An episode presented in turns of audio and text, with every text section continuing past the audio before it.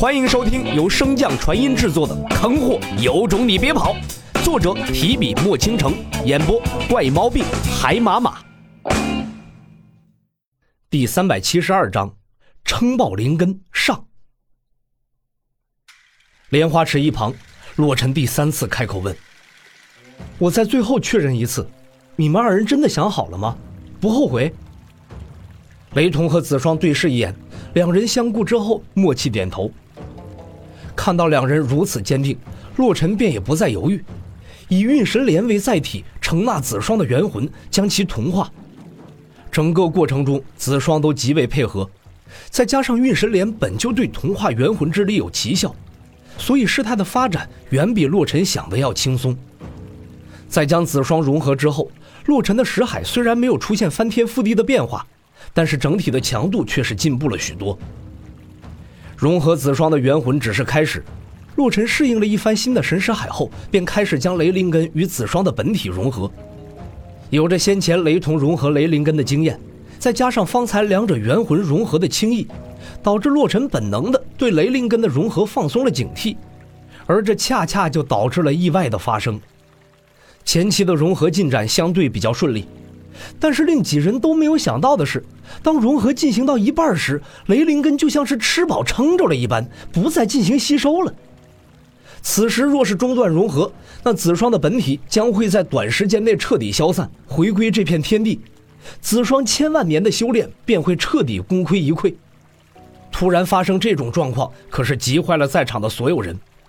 毕竟雷同当时和雷灵根进行融合的，只是对抗天罚之后剩下的部分残躯。并未出现这种能量过剩、吸收不了的情况。少了雷灵根的束缚，子双的本体便开始以肉眼可见的速度开始消散，化作精纯的能量回馈天地。当前子双的元魂刚刚融合，尚在调整，所以还未发现这个情况。一旦子双醒来见到这一幕，到时洛尘只能更加愧疚。但除了愧疚之外，还能有什么别的办法呢？即便洛尘和雷同绞尽脑汁，也没有想到其他的对策。眼看着子双的本体消散的速度是越来越快，洛尘终于忍不住了，在不顾雷灵根的状态下，强行控制它继续吸收。随着洛尘这番野蛮的举动，消散的速度虽然逐渐变缓，但是雷灵根的体积也在愈发的膨胀，甚至都出现了一丝虚幻，就感觉雷灵根正在逐渐变得透明。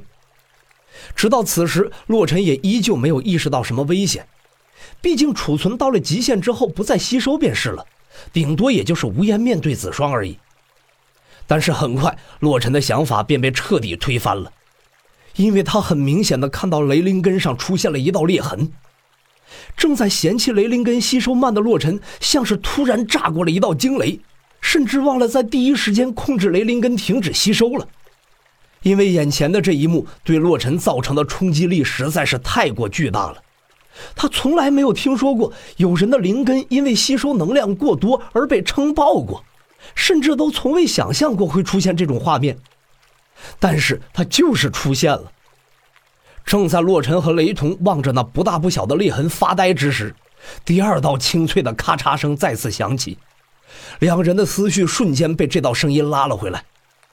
洛尘更是连忙放弃对雷灵根的控制，但是令洛尘更加没有想到的是，先前是雷灵根不想继续吸收，而被洛尘逼着尝试极限，现在的雷灵根就像是一个彻底暴怒的亡命之徒，即便在洛尘的阻拦下，也依然挡不住他继续吸收，就好像是在说：“你想让我吸我就吸，你想让我停我就停，不，我偏不。”咔。